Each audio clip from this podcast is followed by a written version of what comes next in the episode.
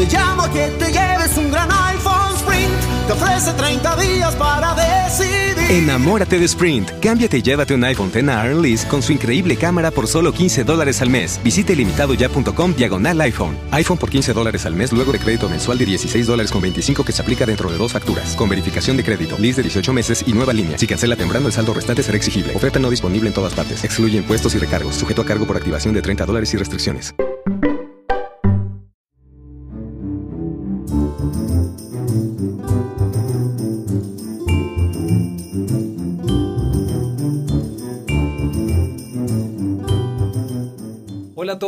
Saludo, a- bienvenidos a una nueva edición de Paredro, el podcast conjunto de la revista 070 de la Universidad de los Andes, la Fundación Gratitud y Estudios Acorde, desde los nuevos estudios Acorde en la ciudad de Bogotá.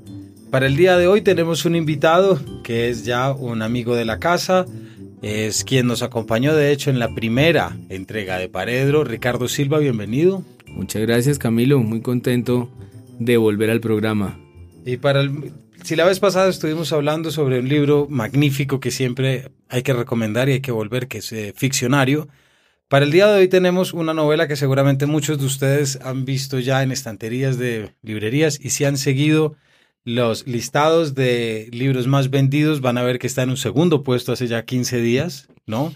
Tenemos que eliminar ese primer para que llegue al primer número, o sea que quienes no lo campaña, hayan una campaña una- nacional. una campaña nacional para que Silva esté eh, de número uno. Nos referimos a una genial novela que se llama Cómo perderlo todo, publicado por Alfaguara hace apenas un mes. Está absolutamente reciente.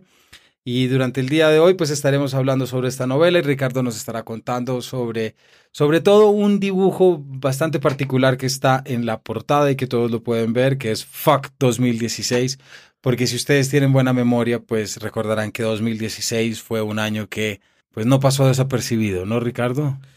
Sí, 2016 fue un año por lo menos estremecedor para todos los que eh, nos sentimos del lado de las causas progresistas o las causas liberales, pues fue el año en que nos quedó claro que no teníamos ganado nada, que íbamos a seguir dando este pulso toda la vida y que estábamos haciendo poco esfuerzo por comprender el lado conservador de, de las cosas o el lado conservador de las sociedades y que toda nuestra corrección política, todo nuestro esfuerzo por educarnos en la inclusión, en, en la igualdad, en eh, usar con mayor cuidado el lenguaje, por ejemplo, pues estaba sirviéndonos solo algunos, que otros se sentían agredidos por eso por ejemplo, y, y, pues realmente fue una sorpresa. Ganó el no en el plebiscito, ganó Trump en Estados Unidos, Inglaterra se separó de Europa, en fin, eso para decir los hechos enormes. Pero también en las vidas privadas hubo muchos golpes. Por ejemplo, en mi familia murió mi papá y fue pues devastador. Conozco pues casos de mucha gente que se separó, que se divorció, que perdió todo como en el título. Y era muy conmovedor ver a la gente en los últimos días de diciembre diciendo justamente eso, FAC 2016 en videos, la gente unida por una causa muy chistosa, que era odiar a un año con todas sus fuerzas como si hubiera sido una persona, un, un monstruo que había devorado todo lo que había encontrado a su paso. Y además de todas las ese flujo negativo del cual estaremos hablando, no podemos olvidar que es un año que arrancó con la muerte de David Bowie. Bueno, que ya arrancó con la muerte de David Bowie, terminó con la de Leonard Cohen y con la de Carrie Fisher y la mamá, que fue la más extraordinaria. Un día Carrie Fisher y el otro día la mamá. Eso es increíble. La primera frase de la novela ya, eh, y es como yo decía hace poco en alguna parte, es una de esas, es un primer párrafo que terminarán en nuestros manuales de literatura, pasará a formar parte de, del ICFES, si es que todavía se llama ICFES, y de, de los manuales. Es milagroso e inverosímil que tan pocos matrimonios acaben en asesinato. Tal vez sea así para probar que el castigo no es la muerte. Quizás el amor sea esa sensatez de último minuto, aquel indulto, o sea tal vez esa buena estrella. Tal como nos decía Ricardo, esta es una novela sobre el desamor, sobre cómo ese 2016 llega y atrapa a sus personajes, parejas amorosas y bueno, esos influjos, esa luz oscura que, que termina iluminando esas partes negativas. ¿De dónde sale este libro, Ricardo? ¿Cómo se empieza a construir? ¿Cómo, cómo es, cuál es el momento en el que se llega a, a entenderlo como, como terminó siendo? Yo creo que tiene varios momentos. Hay un primer intento de hacerlo que es el primer libro que me publicaron que se llama Sobre la tela de una araña, que es un libro de cuentos eh, que escribí en el año 96 y salió publicado en el 98, o sea, hace 20 años, y que pretendía en un primer momento ser eso, una carrera de relevos, un cuento entrega la historia del siguiente cuento y así se va sumando un solo relato hasta el final. Pero en ese momento yo estaba en la universidad y en la universidad uno no tiene tanto tiempo para, para escribir una novela ni un libro de cuentos de relevos. Entonces los cuentos terminaron siendo independientes y la idea de una mural así en donde estén una cantidad de parejas y una se tropiece con la otra y esa otra asuma el protagonismo de la narración, pues esa idea quedó archivada para un momento en el que primero tuviera el tiempo para hacerla y segundo supiera hacerla. Luego lo que pasó fue que mm, terminé la novela sobre mi familia que se llama Historia Oficial del Amor y mi compañera de oficina, que es mi esposa también, estaba leyendo el primer borrador y encontró en un capítulo muy particular, que es el capítulo en el que mi abuela, la mamá de mi papá, empieza a considerar la posibilidad de casarse de nuevo en el año 41, acabando pues de ser viuda, recién, recién muerto su, su primer marido, está considerando esa posibilidad y sintiendo todas las miradas de la sociedad del año 41 encima. Y entonces el, el capítulo tiene un tono más bien duro e igual cierto amor por el personaje. Esa, esa idea suelta a mí me revivió una cantidad de historias de parejas que tenía acumuladas con los años. Pero en ese momento me pareció que todas esas historias de pareja tenían que ser contadas justo con ese tono de ese capítulo en particular de Historia Oficial del Amor. De ahí empecé a darle vueltas a, todo lo que podía pasar y me pareció que, primero que no era un libro de cuentos, sino una novela, y que como era una novela estaba contando un mundo particular al que estaban sobreviviendo estos diferentes parejas, y me pareció que el mundo al que estaban sobreviviendo era al 2016. Pues dentro de ese 2016 también hay para nuestros oyentes, Ricardo, hay un tema especial y es el punto de partida de la novela, ¿cierto? Es un de un profesor de filosofía, ¿verdad? Que debe tener unos 60 años más o menos. Sí. Y que publica un status en Facebook que es el comienzo, no digamos del fin, pero que sí es el comienzo de, de algo muy fuerte y además que es precisamente a comienzos del 2016. Sí, exacto. Em, lo que nos hace pensar también en la importancia y que está muy presente en las novelas de las redes sociales y de la manera como ya, si ya era suficiente vivir con un 2016, es la problemática de tener que vivir con esos avatares o con esas ficciones que salen de nuestras presencias virtuales en Facebook, en Instagram, etcétera y con algo que hablaremos más adelante, que es el tema intergeneracional, hmm. de cómo un Facebook puede unir a dos generaciones y lo, positivo y lo negativo. ¿Por qué no nos cuentas un poco sobre esa parte de lo, de lo virtual? Sí, el, el pobre profesor que es un tipo de 60 años, poco más que un inútil en muchos sentidos, es decir, es un tipo que poco sabe usar la lavadora, eh, pocas veces ha lavado los platos, que además pertenece como a una intelectualidad que tuvo sus mejores momentos en los años 70, pues a él le parece que, que Facebook es lo, lo, que él ha entendido de plaza pública y de escenario para debatir y de lugar de intercambio de ideas eh, o, o simplemente no tiene ni idea de qué está haciendo y publica en su estatus un eh, mensaje para su hija que acaba de quedar embarazada y se le ocurre pegar en el muro el link de un artículo de Scientific American, más o menos es un artículo más o menos del 96 que, que existe y que es, insiste en que las mujeres que tienen hijos son más inteligentes. Por supuesto, los artículos contrarios también existen y también son de Scientific American eh, que prueban que las mujeres que tienen hijos son menos inteligentes. Eh, pero a él le parece un detalle con una hija eh, millennial y, y, preocupada por el hecho de ser madre y cómo eso va a modificar su, su identidad. Le parece un gesto pues de apoyo, decirle tú eres la más inteligente y vas a hacerlo todavía más. Un gesto de padre, digamos. Este tipo no tiene ni idea de dónde se está metiendo, no sabe que eso es pues público, que, que es público en el peor de los sentidos, digamos, no, que no es una zona de debate de ideas, ni las cosas se toman como se están diciendo necesariamente.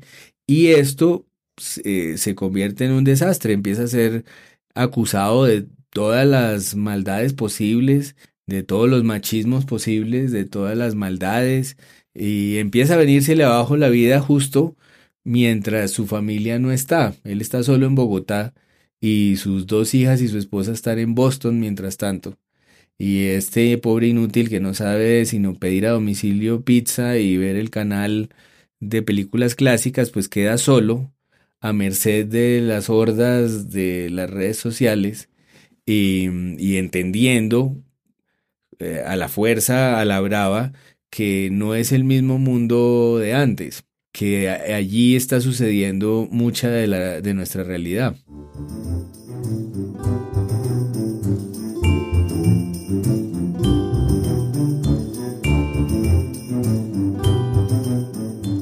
Hay una cita muy, bueno, que a mí me parece muy, que ilustra muy bien sobre todo este punto que, que toca la novela, porque eh, como vamos a hablar ahorita, esta es una novela que debe tener, bueno, debe tener más de 30, 40 personajes, es una novela grande, es una novela larga, eh, en la que siempre, además que tiene un, método narrativo muy particular, es el, el, punto de vista del narrador va moviéndose entre los distintos personajes, como quien entrega un testigo, algo muy parecido a una cámara cinematográfica, pero hay para cerrar este punto que está diciendo Ricardo, hay una cita que a mí me, gusta mucho y que le dice el personaje, y es la siguiente.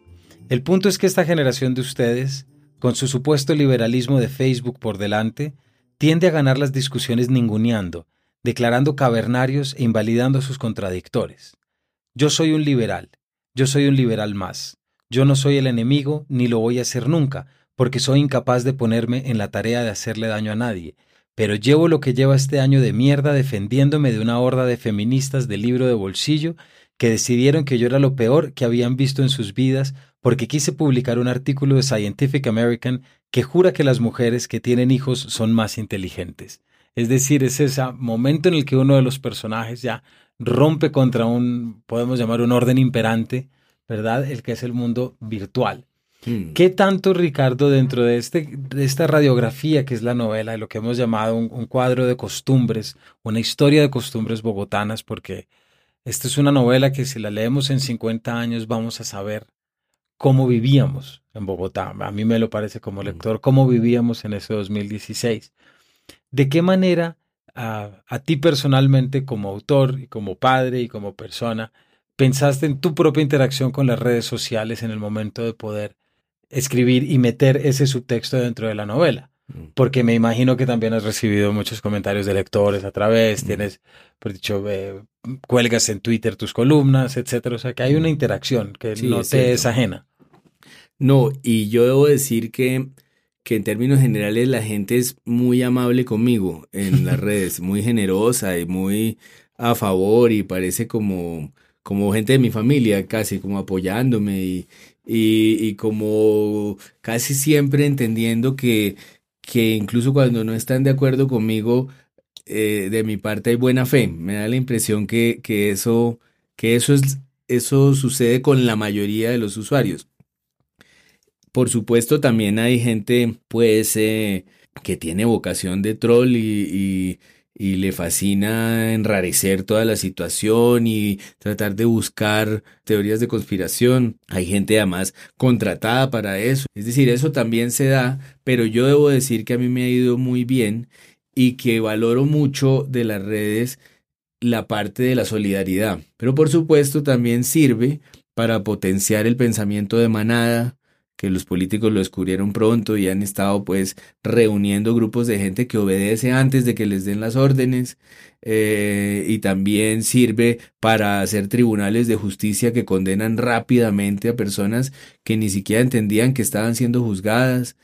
ese es el lado que me parece peligroso y es el lado que enfrenta este personaje, porque lo bueno es ese lado solidario, pero lo malo es muy malo. Claro. Y además porque el 2016, en la medida en que tuvimos el tema de las negociaciones de paz, del plebiscito, de Trump y otros temas que ahorita vamos a, hablar, pues también nos dejó una gran enseñanza de lo que es el valor negativo de las redes. Es decir, de hecho sale del 2016 la palabra posverdad, claro. salen, empiezan a aparecer esta cantidad de y también que ilustran de alguna manera nuestra manera de leer y nuestra manera de entender el mundo desde lo que alguna vez hablábamos, y creo que esto fue el día del lanzamiento del libro, desde lo que es leer con ideología.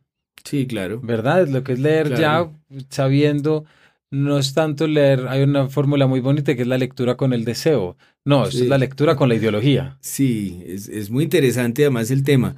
Yo creo que en general, desde que hay internet y la gente tiene la posibilidad de hacer las cosas, sin pasar por filtros, sin editor, cuando la gente puede pues tener blogs, tener eh, post de Facebook y es responsable de su propia edición, pues tiene, corre el riesgo de, de no saber leer a los demás.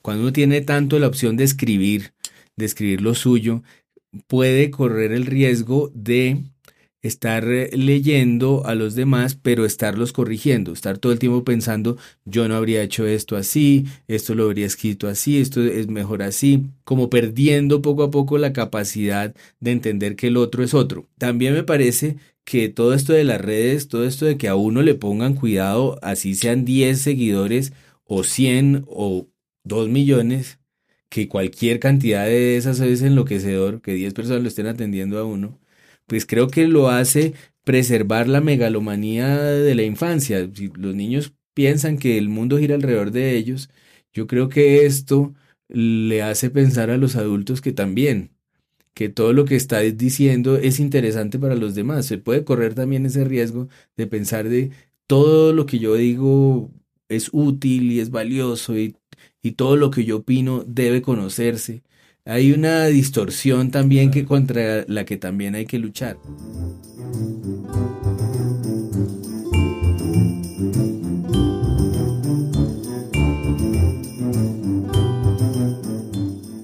El estatus de Horacio Pizarro, que es el profesor que manda este esta dardo que dardo para los demás y que de alguna manera le da inicio a la novela, pues es el punto de partida para llegar, como bien decía Ricardo, entre personajes primarios y secundarios a 70 que involucran muchos espacios interiores, muchas relaciones. Em, hay una pregunta que es imposible no hacerla, Ricardo, y es ¿cómo fue el proceso de la, del diseño? O sea, porque hubo muchos post-its pegados en la pared, hubo muchas carteleras en la casa, hubo, hubo tabla de Excel, como el otro día decía eh, Carolina el día de la presentación. ¿Cómo, ¿Cómo funciona? Porque esto también puede ser algo desde el craft propiamente dicho que le ayude a muchos escritores que nos están escuchando. Sí, era, era, mm, era particular tener tantos personajes y creo que la única manera que se me ocurrió para lidiar con eso era, era tener una lista de los personajes tener una especie de escaleta, pues, de orden en el que iban a suceder los hechos, desde el principio tejiéndolo ese orden un poco con los hechos del año 2016. Y, y esa lista con personajes que desde el plan eran personajes muy diferentes entre sí, es decir, un taxista nacido tal mes o un profesor de filosofía que es eh, Tauro o una mm, actriz de telenovelas que fue muy popular eh, una década atrás. Ideas así de concretas sobre personajes, pues sí, muy definidos, estaban ya en el plan. Pero a pesar de que sigo haciendo lo que hacía al principio cuando empecé a escribir novelas, es decir, sigo teniendo a la mano libros para guiarme en la construcción de personajes, por ejemplo, uno que se llama El lenguaje secreto de los cumpleaños, que define a cada quien por el día en que nació, o sigo acudiendo eventualmente a un libro que se llama La sabiduría del enneagrama. He cambiado un poco en la manera de ir escribiendo y esta vez también puse en práctica que según cuando llegaba a cada personaje, cuando pasaba, por ejemplo, de un taxista a una negociadora de paz que se va a La Habana, pues me tocaba asumir el personaje más en el sentido de un actor. Con esa guía, pues yo trataba de interpretar el papel ya cuando lo estaba escribiendo, que es, repito, volviendo al tema de las ideologías y las agendas encajadas, que es realmente lo que es diferente a mi modo de ver y a mi modo de ejercer la literatura pues es lo que es diferente en una novela, que uno puede eh, pintar muy en concreto a las personas de tal manera que hasta los que piensan algo que para uno es repugnante sean fascinantes. Ahora que mencionas eh, las, los signos zodiacales, por ejemplo, la novela tiene muchos elementos en los que hay elementos astrológicos, siempre de movimientos de planetas. Tengo entendido que tú leíste alguna teoría que explicó por qué el 2016, que esta también te la va a pedir ahorita. Pero también volviendo a la idea que veníamos antes de cómo leer, parecería en tu novela que los personajes que reflexionan, o incluso ese narrador que reflexiona a partir eh, o, reflexiona para sus personajes, parecerían eh, querer encontrar en los planetas la única lectura tranquila y legible de lo que fue el 2016. Y ese es un tema de cierto modo de la novela, o uno de los de, de las cuestiones que se van revisando desde muchos lugares en la novela. Para empezar, el profesor está dirigiendo una tesis sobre filosofía de la mente, que es toda una discusión sobre hasta qué punto hay algo invisible que afecte lo visible, hay algo en el cuerpo que, que no es el cuerpo, algo inmaterial que afecta lo material. Y a mí eso me conmueve enormemente porque primero lo creo, pero segundo, me fascina que lo creamos, me, me parece que habla mucho de nuestra orfandad general, de nuestra mm, eh, infantilismo en el mejor de los sentidos también de la palabra, de como de esta desprotección y de esta ilusión que todos conservamos de que alguien tenga la información, de que alguien sepa para dónde vamos. Ahora que hablabas de la palabra ilusión, de la, de la ilusión de querer que haya un texto escrito y de que haya una verdad, pues es imposible no relacionar con un tema también que aparece no solamente mucho en tus columnas, eh, sino también en la novela, que es el tema de las negociaciones de paz y mm. precisamente pues el plebiscito, que es un tema reciente, pero que aparece con un poderío y una fortaleza muy grande dentro de la novela. Y también pues es, esa nefasta sucesión de Obama, que es Trump. Sí, ¿verdad? Totalmente, sí. No, no, no, puede, no podía haber un final más triste para, para eso tan, tan progresista que el regreso. Y de alguna manera esa pérdida de la ilusión en que no somos tan progres como creíamos. Sí, exacto. Que no, no, no estábamos tan a la vanguardia como nosotros lo imaginamos durante tanto tiempo, sino que hay una, una amenaza, hubo una amenaza agazapada constantemente que pudo sacar un zarpazo en el 2016 y de repente recordarnos una cantidad de cosas que no sé si nosotros leímos mal o fuimos ingenuos, pero que siempre estuvo ahí también. Sin duda. Yo creo que, que hay un pulso entre eh, una democracia entendida, mm, a mi modo de ver, más correctamente como una democracia que protege a las minorías y, busca la inclusión y, y busca garantizar los derechos de todos y una democracia que se entiende, y lo decía muy bien eh, Juan Esteban Constaín hace poco en una columna, que se entiende principalmente como el triunfo de las mayorías y, y cómo las minorías deben soportar lo que las mayorías hayan, hayan decidido, que es un poco una democracia con un pie en la tiranía. Y creo que habíamos eh, llegado a la conclusión demasiado rápido de que esa democracia que tiene un pie en la tiranía y puede poner los dos pies en cualquier momento, que eso estaba derrotado y que eso no iba a suceder jamás, porque ya había demasiados documentos sobre lo que sucedía cuando pues, se elegía un tirano en las urnas. Y uno pensaría que, que es imposible volver allí, que es imposible volver a, al Ku Klux Klan y es imposible volver al machismo eh, más violento y más brutal. Pero lo que pasó en ese 2016 es que se nos notificó que, que no éramos la mayoría. Este progresismo que, que insiste en afinar los derechos, en ahondarlos, en la igualdad, en la equidad, en la inclusión, es una parte de la sociedad muy importante, pero la otra mitad, al menos la otra mitad, no cree nada de eso. Y cree que lo que estamos haciendo nosotros es imponerles una visión de mundo. También ellos lo piensan como si fuéramos unos tiranos, como si quisiéramos volvernos una mayoría que los quiere aplastar. Y eso era muy difícil de entender porque uno además estaba hablando desde la posición de las víctimas. Pero lo que prueba la elección de Trump, lo que prueba todos los días la existencia de Trump, cómo se ríe de, del feminismo, cómo se burla de la prensa libre, pues que es uno de los pilares de la democracia, cómo eh, se burla pues de los diferentes partidos, de las diferentes ideas, que es, la base de una república, pues. Es, es una prueba de que, de que hemos asumido que tenemos la razón y allí nos quedamos, hasta el punto que es muy común entre el mundo liberal ver liberales cazando liberales, diciendo este es menos liberal. Eh, es, una, es de una torpeza el mundo liberal que un tipo como Trump puede ser presidente, con todo en contra, con los votos en contra. El tipo llega a ser presidente y es fascinante de ver.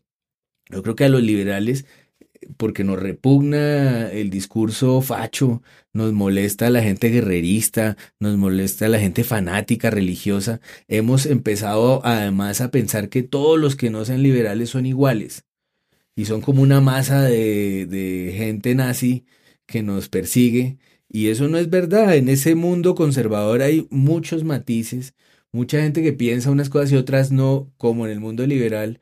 Y, y hemos caído desde nuestros títulos, de nuestras carreras, desde nuestros eh, diplomados, desde nuestros libros, nuestra música, nuestras obras de teatro, nuestra superioridad que nos da nuestra cultura, hemos caído en una reducción de, de las otras maneras de enfrentarse al mundo, que creo que es lo que nos tiene derrotados y, los que, y lo que nos tiene alejados de la mayoría del electorado la gente liberal no entiende el electorado de Trump, no sabe cómo comunicarse con ellos, los desprecia de entrada, los desprecia como ignorantes, como una masa de ignorantes que no creen en la evolución. Necesitamos entender ese mundo, necesitamos establecer contacto con ese mundo, porque siempre nos toma por sorpresa. Eso revela que no estamos entendiendo del todo a una muy buena parte de la sociedad. Y yo creo que que es lo importante hacerlo.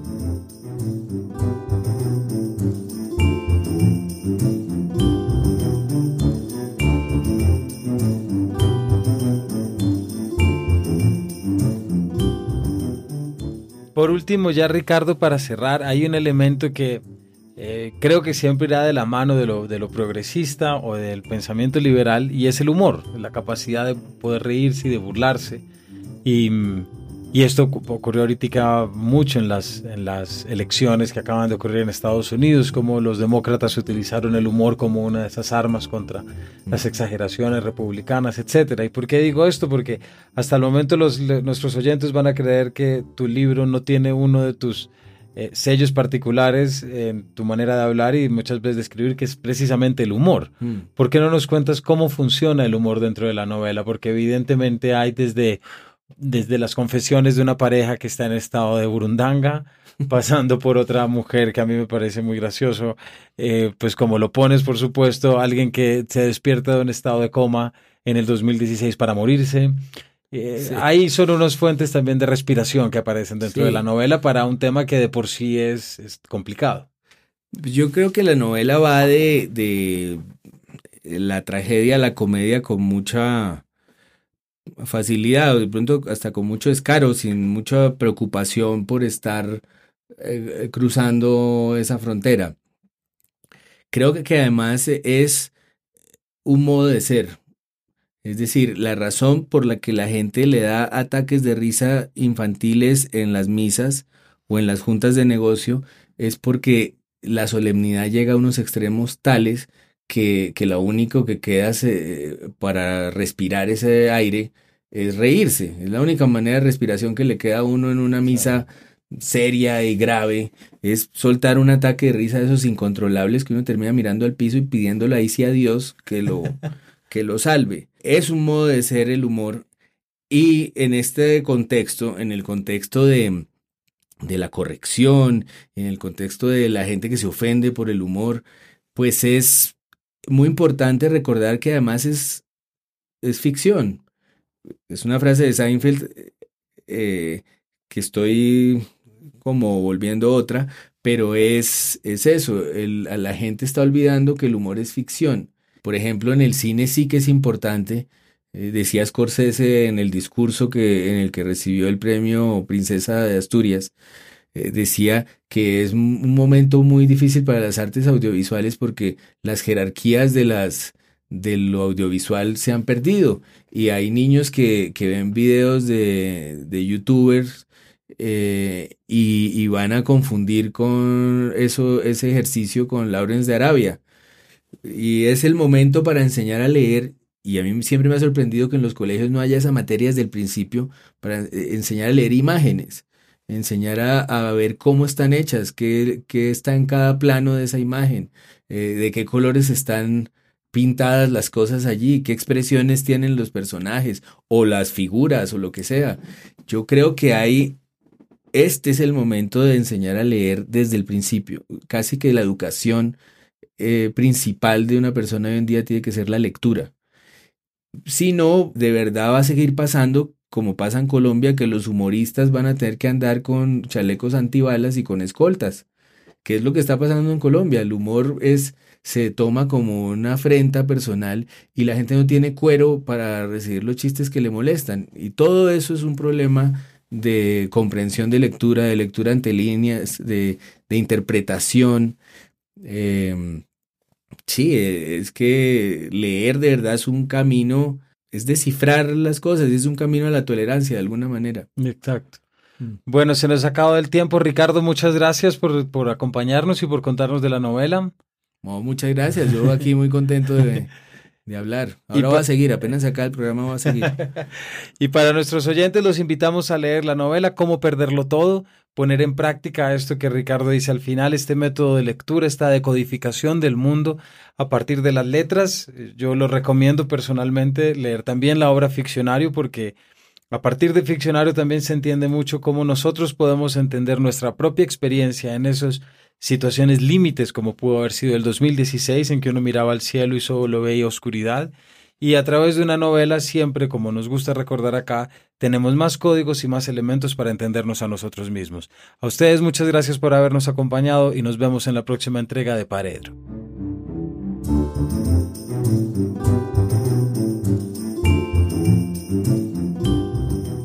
Paredro es un podcast de 070 Podcast en colaboración con Acorde FD y la Fundación Gratitud. Es producido por su anfitrión Camilo Hoyos. Cuenta con el diseño de María Elvira Espinosa, la música es compuesta por Gabriela Navas y la dirección y edición general son de Sebastián Payán.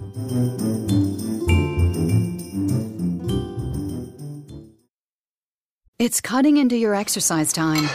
You in the back nine. And it's attacking your peace of mind. it's pain, and it's getting in between you and the life you want to live. CBD Medic targets your pain at its source. It's fast acting relief with active OTC ingredients, plus the added benefits of THC free hemp oil. Get back to your life with CBD Medic, available online and at CVS. These statements have not been evaluated by the FDA. This product is not intended to diagnose, treat, cure, or prevent any disease. Te llamo que te lleves un gran iPhone Sprint. Te ofrece 30 días para decidir. Enamórate de Sprint. Cámbiate y llévate un iPhone X a con su increíble cámara por solo 15 dólares al mes. Visite limitadoya.com diagonal iPhone. iPhone por 15 dólares al mes luego de crédito mensual de 16 dólares con 25 que se aplica dentro de dos facturas. Con verificación de crédito, lease de 18 meses y nueva línea. Si cancela temprano, el saldo restante será exigible. Oferta no disponible en todas partes. Excluye impuestos y recargos. Sujeto a cargo por activación de 30 dólares y restricciones.